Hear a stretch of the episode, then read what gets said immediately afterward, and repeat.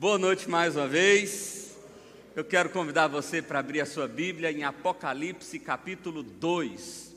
Hoje nós estamos começando uma nova série de pregações para você que está nos visitando. Nós costumamos pregar assim em série de forma expositiva e sequencial. Então, o que nós vamos fazer é expor as sete cartas que tem no livro de Apocalipse para as sete igrejas da Ásia Menor para quem é o destinatário desse livro. Nós vamos explicar um pouco melhor quando a gente começar a exposição. Então, hoje nós vamos começar em Apocalipse, capítulo 2, a carta que o Senhor Jesus escreve à igreja de Éfeso, da cidade de Éfeso.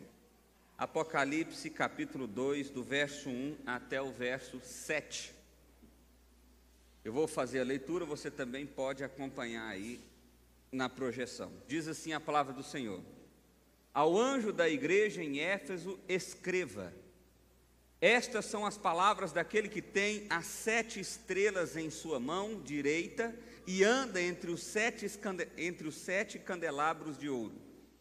Conheço as suas obras, o seu trabalho árduo e a sua perseverança. Sei que você não pode tolerar homens maus que pôs à prova os que dizem ser apóstolos, mas não são, e descobriu que eles eram impostores. Você tem preservado e suportado o sofrimento por causa do meu nome e não tem desfalecido. Contra você, porém, tenho isso. Você abandonou o seu primeiro amor. Lembre-se de onde caiu Arrependa-se e pratique as obras que praticava no princípio. Se não se arrepender, virei a você e tirarei o seu candelabro do lugar dele. Mas há uma coisa ao seu favor. Você odeia as práticas dos nicolaítas, como eu também as odeio. Aquele que tem ouvidos, ouça o que o Espírito diz às igrejas.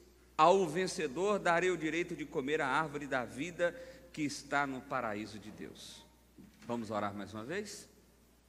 Pai, obrigado por estarmos aqui nesse momento para meditar na tua palavra, Pai. Eu peço ao Senhor que o Senhor me use como teu instrumento e que seja o teu espírito falando aos nossos corações à medida que esse texto é exposto, Pai. Nós pedimos a atuação do Senhor pela tua graça e misericórdia. Deus, assim oramos em nome de Jesus. Amém. Meus irmãos, o livro de Apocalipse é um dos livros mais temíveis, ou que as pessoas mais têm medo de ler, porque ele realmente é um livro muito difícil. E você entende isso quando você entende o contexto do livro. Então, o livro foi escrito não para quem está em 2020 ou para quem estará em 2050, mas ele foi escrito para quem estava nesse momento aqui, por volta de 95, 94, alguma coisa assim, depois de Cristo. João estava preso na ilha de Pátimos, porque naquele momento o cristianismo estava sendo perseguido pelo imperador Domiciliano. Esse imperador mandou perseguir os cristãos, ele é considerado como uma espécie de segundo Nero, e era um período de perseguição terrível. João estava preso, era o último dos apóstolos vivos, e naquele, naquela circunstância, Jesus aparece para ele, abre os céus e dá uma grande revelação do que iria acontecer naquele momento e na eternidade. De forma específica, João escreve as sete igrejas da Ásia Menor, igrejas essas que nós vamos ver uma a uma aqui de maneira mais específica.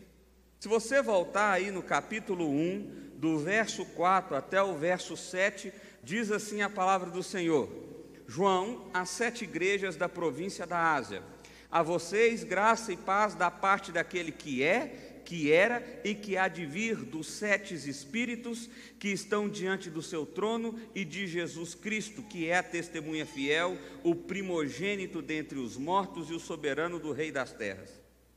Ele nos ama e nos libertou dos nossos pecados por meio do seu sangue e nos constituiu reino e sacerdotes para servir ao seu Deus e Pai. A Ele seja a glória e poder para todo sempre. Amém. Tá dando microfonia aí, gente. Eu não sei quem é que está com um negócio aí. Abaixa alguma coisa. As igrejas, aquele mapa ali, ajuda só você a identificar. Hoje seria o que é a Turquia, a igreja de Éfeso, a cidade de Éfeso, fica onde seria hoje a Turquia. Ah, o que está acontecendo aqui, meus irmãos? João está escrevendo essa carta, então, de maneira geral, o livro todo de Apocalipse, destinando esse livro a sete igrejas, e antes que ele entregue toda a revelação daquilo que Jesus está revelando a ele, ele está tem uma mensagem direta para cada igreja. E são essas mensagens diretas que nós vamos estudar ou meditar nesse domingo e nos próximos. De maneira especial, hoje nós vamos falar sobre a igreja que existia na cidade de Éfeso. E tinha algumas coisas que você precisa saber para que o que a gente for ler aqui faça sentido. Primeiro, Éfeso foi uma igreja plantada pelo apóstolo Paulo. Paulo ficou lá por aproximadamente três anos, é o lugar onde ele ficou mais tempo. Então você imagina, Paulo chegou, plantou uma igreja, essa igreja cresceu e Paulo acompanhou aquele pessoal por mais ou menos três anos. Depois que Paulo vai embora, ele deixa Timóteo no lugar dele. Quando a gente lê aquela primeira carta de Timóteo, segunda carta de Timóteo, Timóteo estava pastoreando essa igreja. Depois Timóteo vai embora e o pastor dessa igreja é o apóstolo João. Até que João é preso e está preso. Então essa igreja foi pastoreada por bons pastores, foi ou não foi? Só gente top. Paulo, Timóteo, o pupilo de Paulo e João, Fera, só gente fera. E o contexto dessa cidade é o seguinte: quando Paulo chega lá e começa a pregar o evangelho, há um grande rebuliço na cidade de Éfeso. Éfeso era a cidade mais importante daquela, daquela região da Ásia Menor.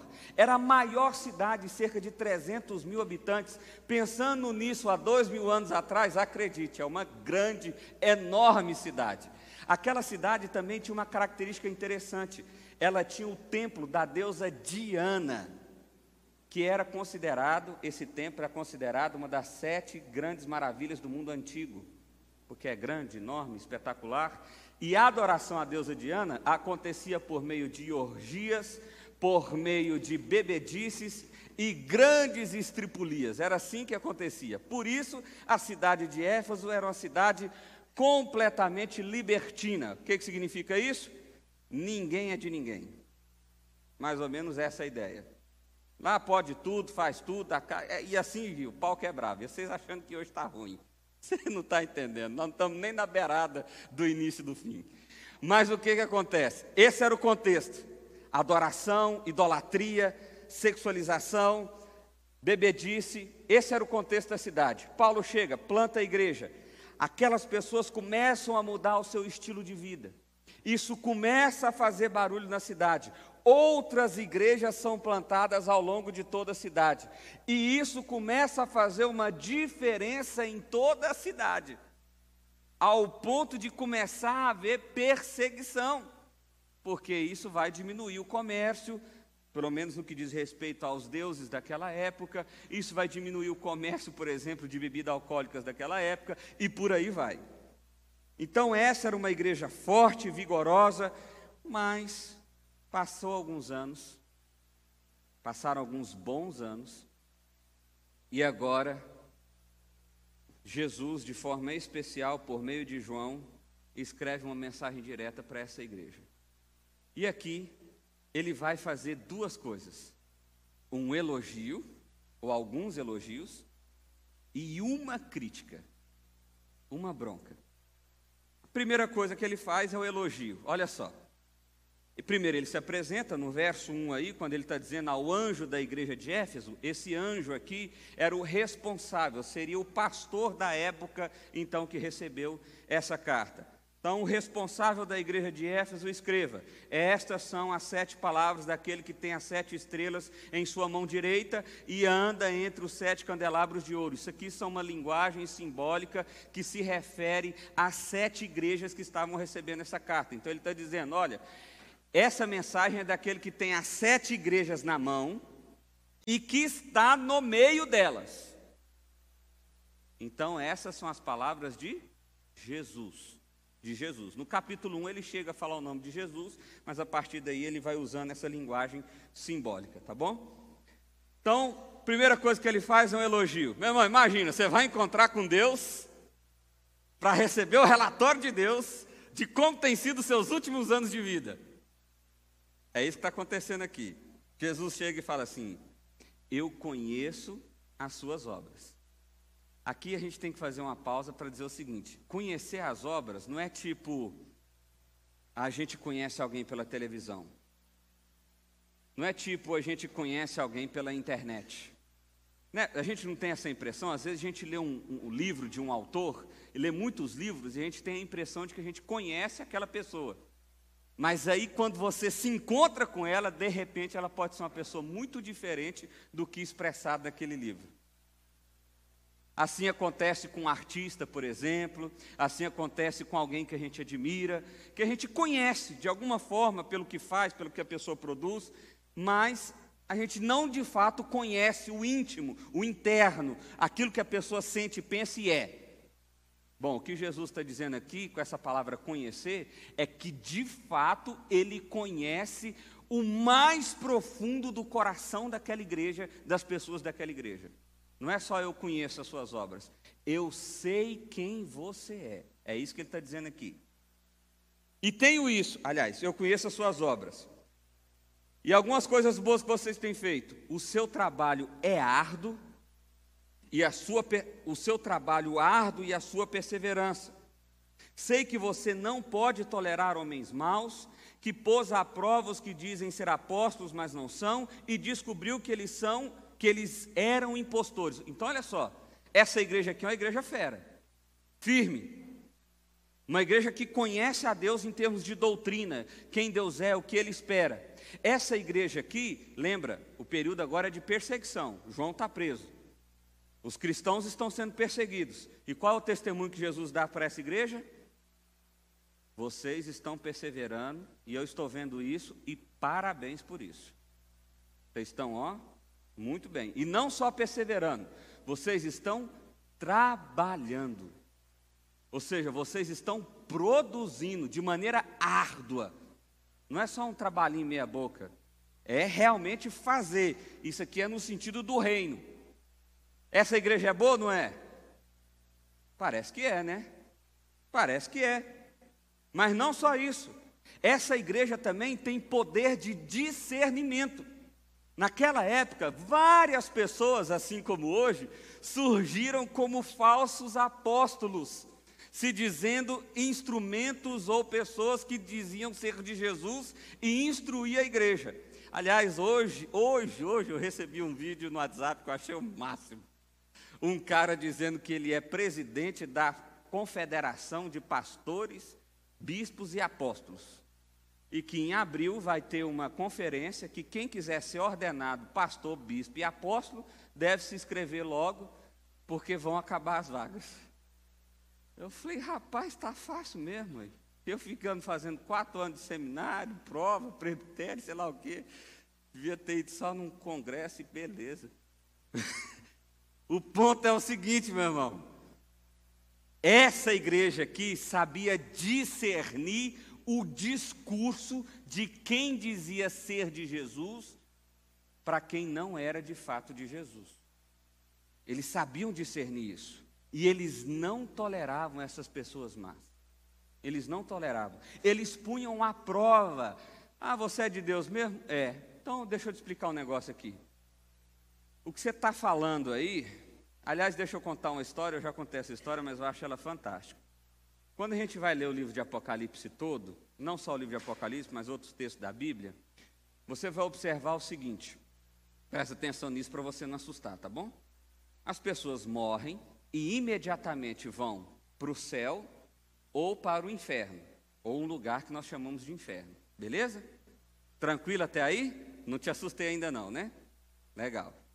Mas lá depois do juízo final, depois do juízo final, no fim acabou tudo, Jesus veio, destruiu, julgou, aquele negócio todo.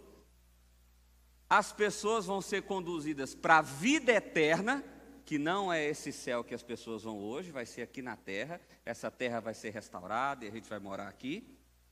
E as pessoas vão ser conduzidas para o lago de enxofre, que de fato é o inferno eterno. Então, no inferno, inferno, inferno mesmo, não tem ninguém ainda. O que tem é uma espécie de é, pré-inferno. Tipo isso assim.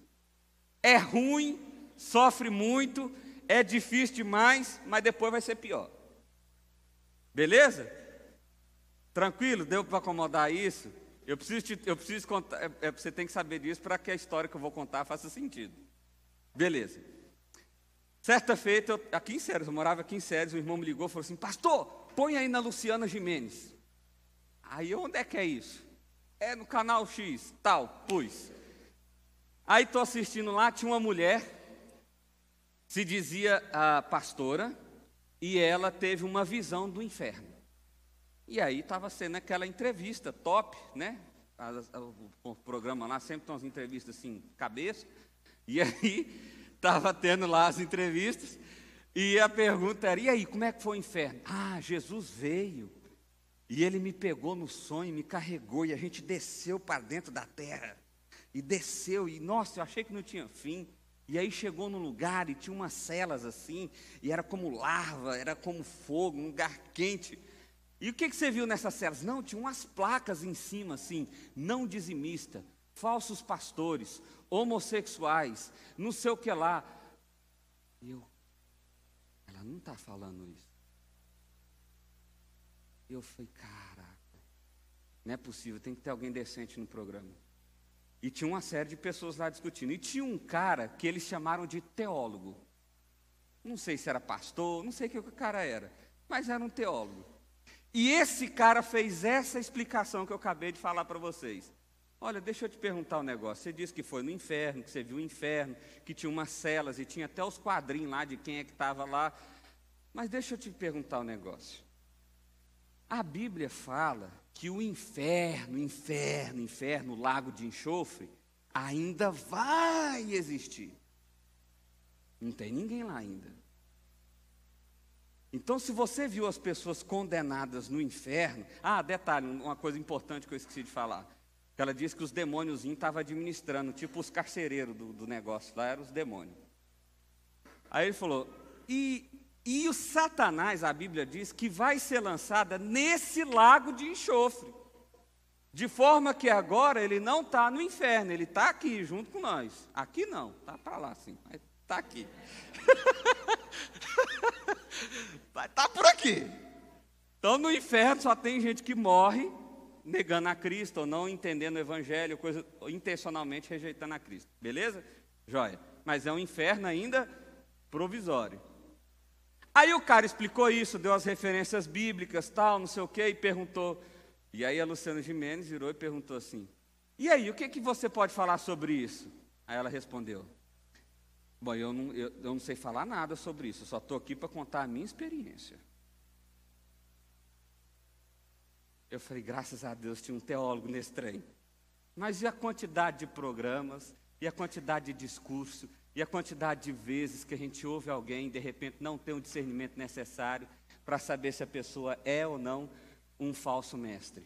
Por exemplo, na escola da, dominical a gente estava conversando aqui essa semana surgiu uma polêmica aí, talvez você tenha recebido esse vídeo, de um cara chamado Vitor Azevedo, e ele dizendo que ele se sente como Jesus, que ele não se sente menor do que Jesus, que ele se sente do mesmo tamanho que Jesus. Rapaz, esse cara é fera mesmo, que eu me sinto um lixo perto de Jesus. Jesus é tão santo, tão glorioso, Rei dos Reis, Criador de todas as coisas. Como é que eu vou me sentir parecido com Ele? Mas tem um monte de gente ouvindo um cara desse. Por que, que eu estou destacando essas coisas, gente? Porque essa igreja aqui tinha uma característica muito positiva. Num contexto muito parecido com o nosso. Porque o que tem de falso mestre aí, meu irmão, o que tem de falsos apóstolos, esses dias eu vi uma estatística, no Brasil tem mais de 8 mil apóstolos. 8 mil apóstolos. Tem apóstolo demais, Jesus só tinha 12. Só no Brasil tem 8 mil. E por aí vai. Só para você saber, tá? Nenhum desses apóstolos são apóstolos verdadeiros, ok? Para ser apóstolo segundo a palavra de Deus, precisa ser alguém que testemunhou a ressurreição de Cristo com os próprios olhos e foi chamado pessoalmente pelo próprio Deus para desempenhar o papel de apostolado. Ok? De forma que hoje, a não ser que a pessoa tenha dois mil e poucos anos, ela não tem como ser apóstolo, segundo os apóstolos da Bíblia. E aqui eu estou dando apenas duas características, a gente poderia aprofundar aqui muito sobre isso. Voltando para o texto. Então, essa igreja é top, ela trabalha, ela persevera, ela continua firme, ela está ela tá, ela tá diante da perseguição, ela não está esmurecendo, ela consegue identificar os falsos mestres, os falsos apóstolos, parece que eles tinham algum tipo de mecanismo ou de forma de descobrir que eles eram impostores. Aliás, tem um mecanismo, uma forma que você também pode saber. Sabe qual é? Conhecer a palavra de Deus, porque aí você vai poder dizer o que, por exemplo, aquele teólogo disse na história que eu contei agora há pouco. Mas vem cá, a Bíblia não conta tanta história, e é bem possível que você vai pegar e pensar, vai receber a mesma resposta. É, eu não sei sobre isso, mas eu sei que a minha experiência me mostrou esse negócio aqui. Ah, então tá. Então o que vale agora é a experiência. O que a Bíblia disse já não vale tanto assim. Bom, então o que eu estou querendo dizer para você é o seguinte: a igreja de Éfeso parece ser top. Ela termina no verso 3 dizendo assim: Vocês têm perseverado e suportado o sofrimento por causa do meu nome e não tem desfalecido, ou seja, vocês continuam firmes. Meu irmão, uma igreja dessa tem como receber crítica? Tem, porque você já leu o resto do texto junto comigo, né? Mas não parece ser top essa igreja? Jesus ainda faz outro elogio no verso 6, ele diz assim: Mas há uma coisa ao seu favor, você odeia as práticas dos nicolaítas como eu também as odeio. Nicolaítas eram seguidores de Nicolau. Nicolau foi um dos diáconos eleitos lá em Atos capítulo 6, quando Pedro, João, os apóstolos receberam muita gente e eles decidiram então fazer uma eleição para eleger diáconos para servir a comunidade. Um desses diáconos eleitos chamou, chamava-se Nicolau. E esse Nicolau, depois de algum tempo, apostatou da fé e dizia o seguinte: Olha, a graça de Jesus é tão espetacular e o corpo humano é tão ruim que você pode fazer toda e qualquer tipo de besteira, desde que isso só envolva o físico e você preserve o espiritual. Se você preservar o espiritual, então você pode enfiar o pé na jaca. Era isso que Nicolau ensinava. Ou seja, você pode praticar todo e qualquer tipo de imoralidade, todo e qualquer tipo de libertinagem, todo e qualquer tipo de prática moral abusiva, que não tem problema, desde que você continue orando todo dia, lendo a Bíblia todo dia, fazendo o seu culto todo dia, está tudo certo. Tem alguma referência com isso na Bíblia? Zero, nenhuma. E a igreja de Éfeso odiava esses caras. E aí Jesus fala assim: eu gosto disso em vocês. Gosto disso, porque eu também odeio esses caras. Pesado, hein? Essas pessoas que ficam dizendo, eu sou de Jesus, eu sou de Jesus, mas na prática é do capeta. Jesus está falando, odeia esse tipo de gente, vocês também odeiam e estamos juntos nessa. gente, só coisa boa. Essa igreja aqui é top. O problema é que tem um verso 4. Só tem pouquinhas palavras, o elogio é grande. Tem muitas coisas elogiando, muitas, muitas coisas. Mas tem uma coisinha aí que vocês têm um probleminha. E é sério esse problema. Olha lá. Contra você, porém, tenho isso. Você abandonou o seu primeiro amor. Quando a gente vai lá para Paulo escrevendo aos Coríntios, e você vai lá para aquele texto maravilhoso que a gente lê em muitos casamentos de 1 Coríntios 13, Se não tiver amor, de nada vale. Você pode falar a língua dos anjos, você pode profetizar, você pode curar, você pode fazer tudo o que você puder fazer, mas se não tiver amor, não tem valor. Quando a gente lê aquele texto, quando a gente entende o que é amor, por exemplo, Jesus resumindo a lei, o que é maior, o maior dos mandamentos? Jesus disse: é amar o Senhor teu Deus com toda a tua força, todo o teu entendimento e amar ao próximo como a ti mesmo. Ou seja, o amor é a base essencial de uma relação com Deus e de uma realidade de intimidade com Deus. De forma que qualquer prática que eu venha fazer sem amor não vale nada. Meu irmão, é pouquinhas palavras. A igreja era fera perseverando diante da perseguição, fazendo discernimento, eles tinham conhecimento doutrinário, eles estavam firmes em Deus, trabalhando arduamente, eles odiavam os nicolaítas, mas nada disso era motivado pelo amor a Deus. E por não ser motivado pelo amor a Deus, não tinha valor nenhum. Porque, meu irmão, coloca uma coisa na sua cabeça: o Evangelho não é motivado por culpa, por medo ou por obrigação, mas é por amor. Essa é a grande loucura do Evangelho. Enquanto todos os sistemas religiosos do mundo vão oferecer salvação dentro de um rito, dentro de uma obrigação ou dentro de uma culpa, o Evangelho vai dizer o seguinte: venha até mim, porque eu te amo e quero que você me ame. A motivação é o amor não é lei, não é culpa, não é obrigação moral, mas é o amor. Deixa eu dar um exemplo bem prático disso, bem prático. Você tem uma discussão com alguém no trânsito aí, discute, discute com alguém no trânsito, você fica irritado, você desce do carro, e quando você vai partir para cima do cara, olha só, você diz assim: Eu não vou fazer isso. Vira para a pessoa e fala assim: Me perdoa, me desculpa, eu fui grosso, eu errei, me perdoa, volta para trás, entra no carro e vai embora. A atitude dele foi legal? Top. Suponhamos que esse cara seja pastor. Suponhamos que ele mora numa cidade pequena como Séries. Suponhamos até que ele chama Vinícius.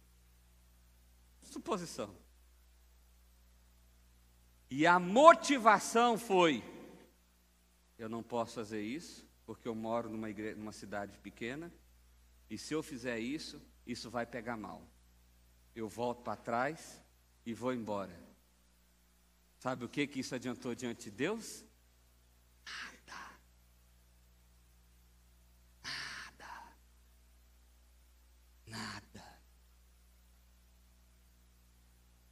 Agora, eu não vou fazer isso porque eu amo ao meu Senhor e eu não quero envergonhar o nome do meu Senhor. Então eu volto para trás e vou. Percebe que só esse conhecer de Deus, só quem conhece como Deus conhece, tem condições de fazer essa avaliação que Deus está fazendo aqui, meu irmão. Porque na atitude, no exterior, Pode ser que você esteja agindo de forma correta, pode ser que as suas decisões estejam sendo corretas, mas se a motivação das suas decisões, das suas atitudes, não é o amor a Deus, ela não tem valor nenhum para Deus. E só aquele que sonda e conhece corações, só aquele que vê o íntimo da nossa alma, o profundo do nosso ser, que conhece de fato mais do que a nós mesmos, tem condições de dizer: Eu tenho algo contra você. Você esqueceu o seu primeiro amor. A motivação do seu coração não é mais o amor. E você precisa voltar, porque ele vai dizer daqui a pouco. Mas eu comecei a pensar, o que que faz, o que que nos faz perder esse primeiro amor? O que que nos faz? E aí eu elenquei algumas coisas aí, olha só. Quando acreditamos que o conhecimento é suficiente, e aqui eu quero colocar isso em duas perspectivas. Primeira perspectiva é de arrogância. Bom, eu acho que eu já sei de tudo, eu não preciso aprender mais nada, eu conheço tudo sobre Deus, li a Bíblia 15 vezes, já está tudo decorado e está tudo certo, não tem nada que aprender. Show de bola. Alguém que pensa assim, possivelmente vai ser alguém que com o tempo vai perder a motivação pelo amor. Também tem a outra perspectiva. Eu não conheço nada e nem quero conhecer. Lascou do mesmo jeito. Quem conhece muito pode cair nesse erro. E quem não conhece nada também pode cair nesse erro. Segundo motivo, quando acreditamos que podemos julgar o outro e não a nós. Porque olha só, essa igreja aqui era boa para perceber que tinha um falso profeta ali. Ela era boa para discernir que aquele era um falso apóstolo. Mas ela não era boa o suficiente para discernir que o seu coração não era motivado pelo amor. Então, quando nós temos a capacidade de julgar o outro corretamente, não estou dizendo de julgamento errado, não, julgar corretamente, mas não temos a capacidade de olhar para nós mesmos, então possivelmente nós também vamos perder esse primeiro amor. Terceiro, quando acreditamos que a religião é maior do que o evangelho. Ou seja, quando o que importa, no nosso caso aqui, é ser presbiteriano. O é nome é até difícil de falar, né? Acho que se fosse hoje, eles inventar outro nome. Né? Porque fala, um monte de gente fala, como é que é o nome? Presbiteriano. Presbiteriano, pres, presbiteriano. É difícil, é ruim, o marketing não ajuda.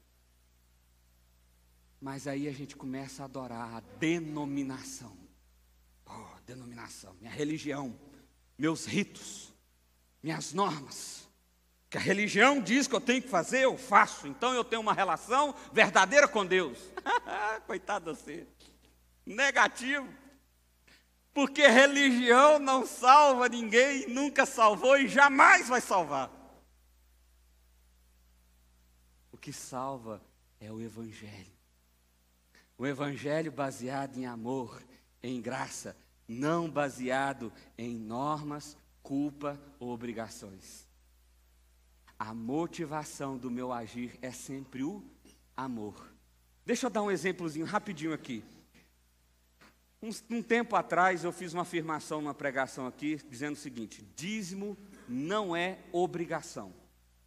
Isso chocou uma galera, e talvez você está ouvindo isso pela primeira vez e deve estar te chocando também. Pergunta: Eu sou alguém que participo do reino de Deus. Esse alguém deve ser alguém que participa também financeiramente? Com toda a certeza do mundo. Mas qual é a motivação? O amor. O amor. Não é obrigação não é a norma. Isso é tão real que Paulo, quando vai orientar a igreja de Corinto, ele diz o seguinte: se for por obrigação, amigão, não faça, porque isso é algo que você tem que dar com alegria. Você tem que entender que é privilégio meu e seu participar do reino, expandir o reino. E o que motiva é o Amor. É o amor. Se for obrigação, não existe relacionamento sincero baseado em obrigação, meu amigo. Como é que você vai falar para Deus, Deus, cumprir seus requisitos aqui, um, dois, três, quatro, cinco, e agora? Deus vai falar assim, e agora isso aí não vale nada. Porque se nada disso foi feito por amor, nada disso tem valor, porque não são normas nem obrigações que faz com que eu e você se relacione. Eu amei você antes da fundação do mundo. É que o Paulo diz lá em Efésios capítulo 1. Quarto, quando acreditamos que a forma é mais importante do que a essência. Por exemplo, é, bom, eu, eu, eu preciso fazer oração sempre assim. Aí você cria uma forma, seu método. É ajoelhado, é em pé, é sempre num canto, é sempre no horário. E aí, quando aquela forma não dá certo, você acha que está tudo jogado por água abaixo. Quando acreditamos que a forma é mais importante do que a essência, a nossa tendência é abandonar o primeiro amor e amar mais a forma. Então, o que passa a ser mais importante é, por exemplo, o tipo de culto que eu estou. Ah, tem quase cinco músicas? Não, cinco músicas é demais, eu não vou. Cinco músicas, não. Não, tem três músicas. Pô, três músicas é legal. Três músicas eu vou. Não, o culto dura uma hora e meia. Não, uma hora e meia é muito pouco. Para mim, culto é duas horas e meia. Você está entendendo? A forma vai sendo mais importante. A forma vai sendo mais importante. E a essência, ou seja, seu coração não chega no lugar de adoração, por exemplo, livre, aberto. E como que você vai adorar a Deus? Por exemplo, quando os meninos dizem assim, batem palma aí. Você fala, de novo, pelo amor de Deus. Tem nem mosquito aqui. Não é assim, meu irmão. É um estímulo. Você bate se quiser, você bate se não quiser. Quer ver um negócio, um negócio que me intriga? Um negócio que me intriga. Vamos fazer, vamos fazer um negócio aqui. O Marcos olhou para mim e fez assim, ele está achando que eu vou fazer alguma besteira. é, deve ser isso mesmo. Mas nós vamos fazer o seguinte. Eu até olhei para ver se a ajuda está ali. Não está não, vai dar certo. Então, então, olha só. Você vai fazer o seguinte, eu vou dizer um, dois, três, você vai dar um glória a Deus. Combinado? Beleza? Um, dois, três. Ó, foi bom, foi ruim não. Mas mais forte agora, mais forte. Um, dois, três. Agora você vai dar um glória a Deus erguendo a sua mão assim. Tá bom? Beleza? Combinado? Então vai lá. Um, dois, três. É, a mão parece que um de novo, vai dar certo. Vai, você estica aí que vai. Vamos lá. Um, dois, três. Legal, legal. Sabe o que, que significa? Nada. Mas sabe por que, que eu estou fazendo isso aqui? Várias vezes, alguma pessoa, por exemplo, saiu do culto e falou, pastor, que culto bom. Mas me deu uma vontade de dar um glória a Deus lá na hora. Eu falei, por que, que você não fez isso? Aí eu fiquei meio sem graça, assim, né? Não sei se pode assim, né? Então, assim, se você já pensou isso alguma vez na sua vida, você acabou de saber que pode. Inclusive a pregação foi interrompida por isso. Combinado? Glória a Deus. Amém. Pode falar aleluia também, viu? Serve também, tá? Fica tranquilo. Relaxa o seu coração aí. Relaxa o seu coração. Quando que eu não posso fazer essas coisas? Quando a motivação não é o amor, mas é a forma. Porque aí é o que a gente acaba tendo o inverso em, de repente, outras realidades de igreja. A pessoa não está nem aí, mas aí um dá um berro de caldo. Uhul! Glória a Deus! Ai, aleluia! Glória E a pessoa, pai, por que, que você deu glória? Ixi, eu nem sei não, mas o trem aqui está pegando fogo. O trem aqui está. Meu irmão, a essência deixou de ser considerada. O amor deixou de ser a motivação. Mas se é espontâneo, se é do seu coração, meu irmão, ergue sua mão, fala com Deus, dê aleluia, dê glória a Deus. Pastor, mas eu não sei fazer isso, nem gosto. Top! Você também não precisa. Show de bola! Não tem problema. O que não pode é a forma ser mais importante do que a essência. Por último, quando acreditamos que o trabalho substitui o amor. Essa igreja trabalhava arduamente, ou seja, era muito, era coisa de sofrer na pele. Significa que provavelmente eles eram uma igreja superativa, cheia de situações, de ações e etc. Mas não era motivado pelo amor. Não era o amor que motivava o coração deles.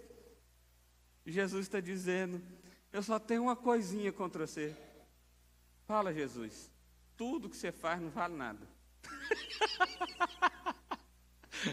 não vale nada, porque não tem amor. E aí, se a gente terminar essa pregação aqui, talvez você pensaria assim: lascou. Mas graças a Deus, Jesus apresenta um caminho para essa igreja e também apresenta um caminho para nós. Olha o que ele diz: Lembre-se de onde caiu. Qual foi o momento, meu irmão? Começa a voltar na sua história. Onde foi que eu parei? Onde foi que não foi mais o amor que me motivou? Onde foi que a forma passou a ser mais importante? Onde foi que a religião passou a ser mais importante? Onde foi volta, dá um passo para trás, dois, dez, quinze, quantos você precisar. Jesus está dizendo: volta, dá tempo, tem jeito, volta, lembra da onde foi e recomeça. Arrependa-se Arrependa-se das práticas e obras que praticava. Aliás, arrependa-se e pratique as obras que praticava no princípio. Porque no princípio a cidade de Éfeso foi impactada. A realidade da cidade foi mexida. Porque aquele grupo, ainda que pequeno, era motivado pelo amor, e o amor de Deus transformou verdadeiramente aquelas pessoas e estava começando a impactar aquela cidade. A prova de que não temos amado a Deus, e quando eu digo não temos, eu estou falando do mundo evangélico brasileiro, é o fato de que nós podemos fazer um evento que enche três estádios, mas nós não vemos transformação social nem mesmo num bairro. Porque a motivação não é o amor. Não é o amor. Quisera eu, meu irmão, ver de fato, eu creio que ainda vou ver, uma transformação social, de impacto. Não estou dizendo de uma cidade passar a ser uma cidade toda evangélica. Não, não é isso não.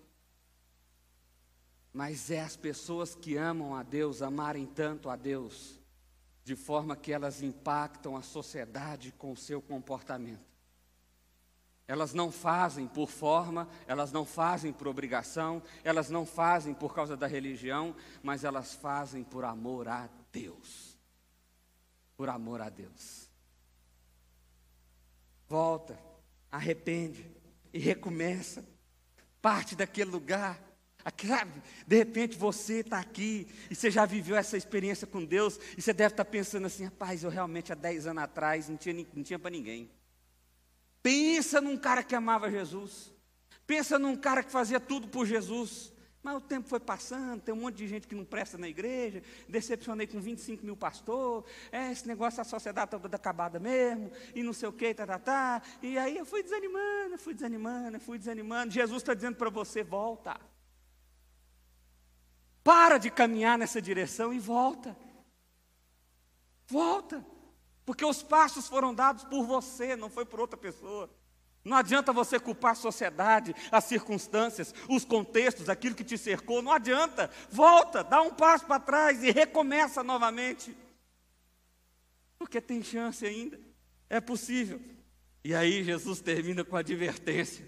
É só para dar uma cutucada na alma da gente, porque ele diz assim: Aquele que tem ouvidos, ouça o que o Espírito diz às igrejas.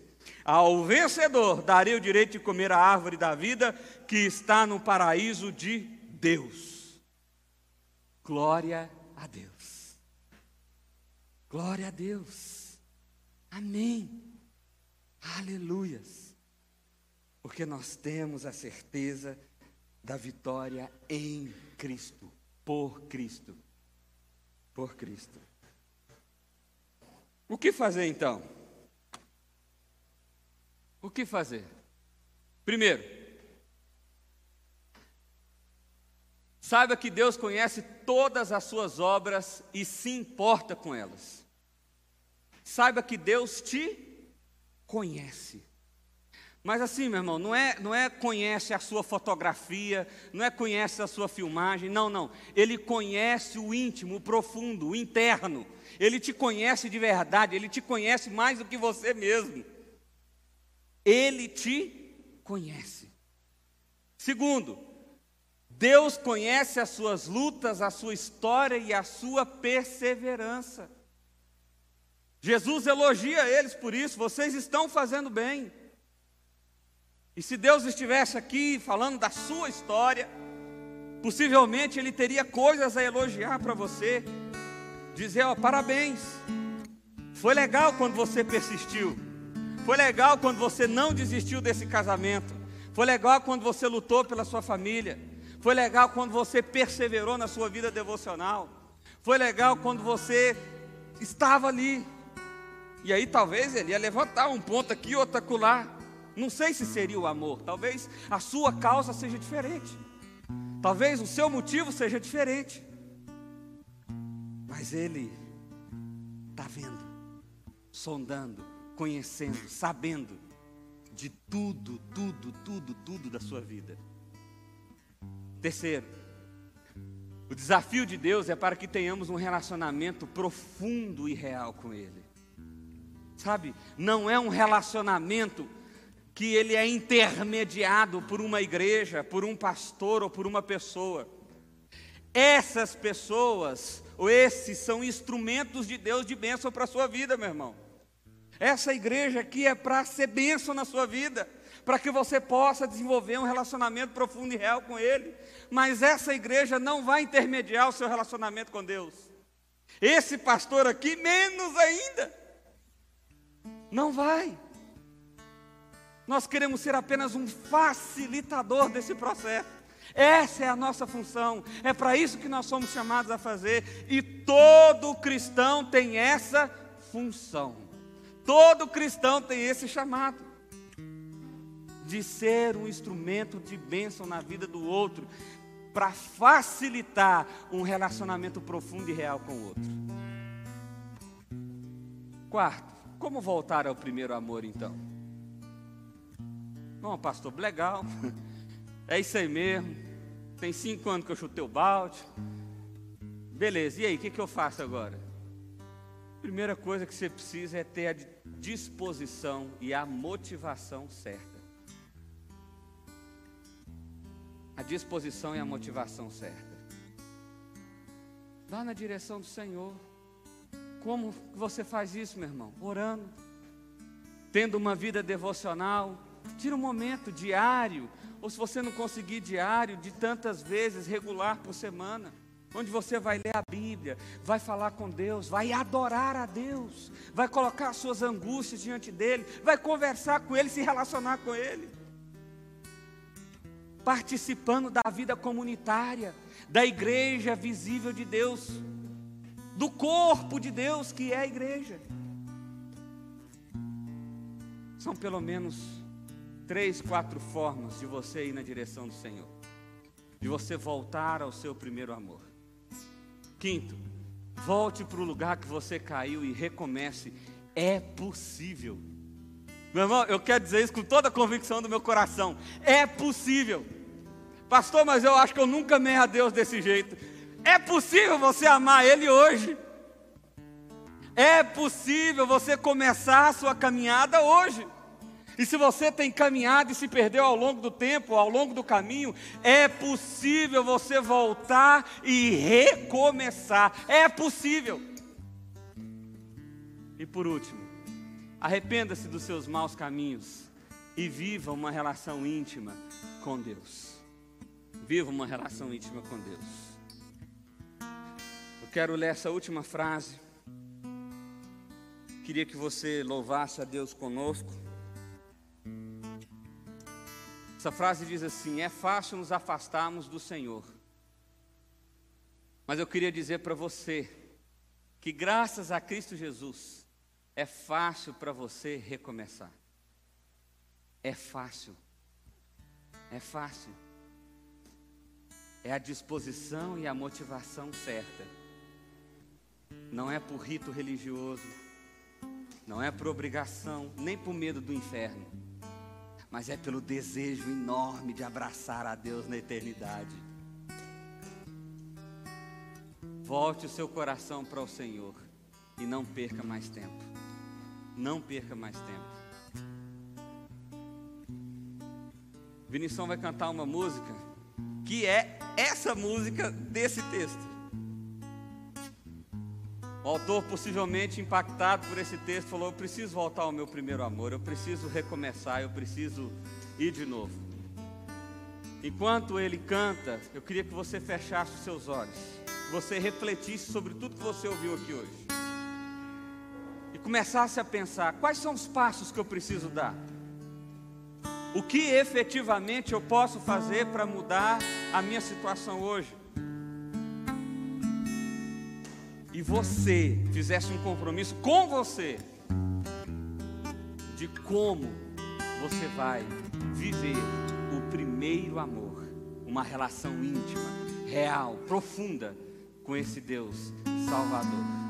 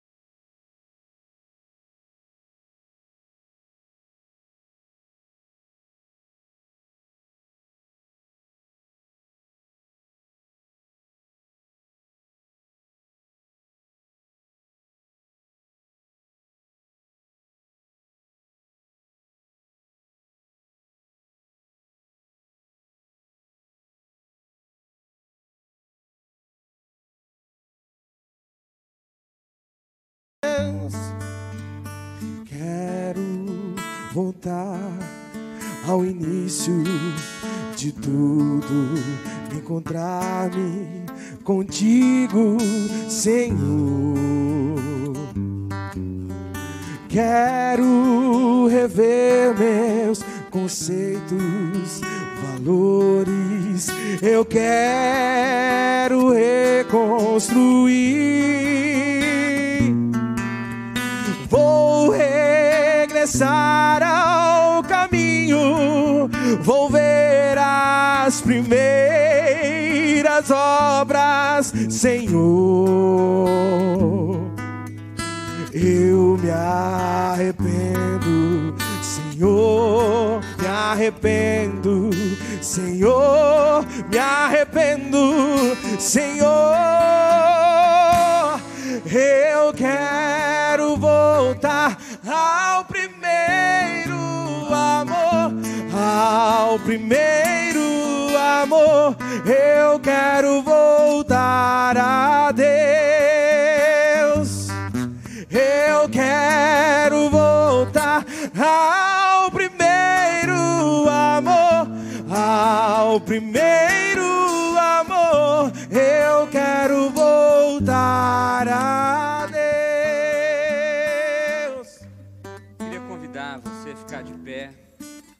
Todos nós vamos ficar de pé.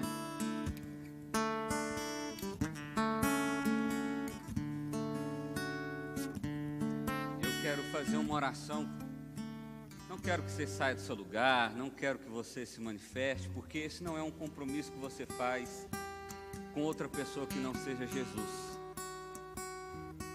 E ainda que você possa agir externamente de forma correta, a gente aprendeu hoje que só com a motivação do amor é que isso é real. Então, se o seu coração está motivado pelo amor a Deus, para se relacionar em Deus e com Deus, quero que você faça esse compromisso com você. E aonde você está? Eu vou orar daqui nós vamos voltar então, se for o caso, ao primeiro amor. Se não for o caso, nós vamos começar com o primeiro amor. E jamais iremos para o segundo. Andando com Ele, se relacionando com Ele, vivendo nele, por toda a nossa vida até a eternidade. Feche seus olhos, vamos orar. Pai, eu quero colocar a vida de todos aqueles aqui nessa noite, nessa hora, estão decidindo dar um passo para trás, que estão decidindo voltar lá onde eles caíram, lá onde o amor se perverteu, lá onde a motivação se tornou outra. E recomeçar, Pai. Dar os passos novamente, mas agora com a motivação certa, com o destino certo, de mãos dadas com o Senhor, Pai. Nós queremos te louvar, Deus, pela oportunidade espetacular que o Senhor nos dá de nessa noite, podemos recomeçar podermos refazer o caminho que fizemos de forma tão errada. Pai, em nome de Jesus, seja testemunha de cada um que faz um compromisso com o Senhor nessa hora.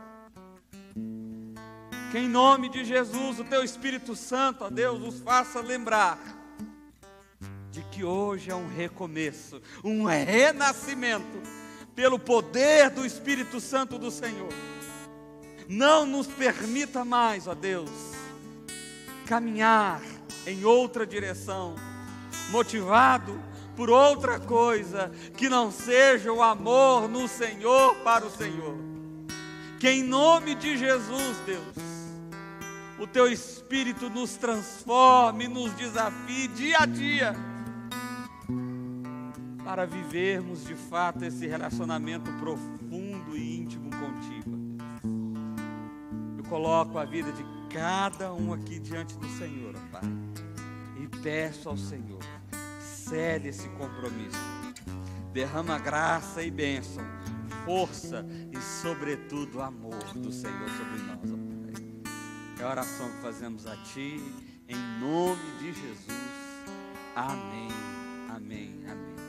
Glória a Deus, meu irmão. Pode se assentar.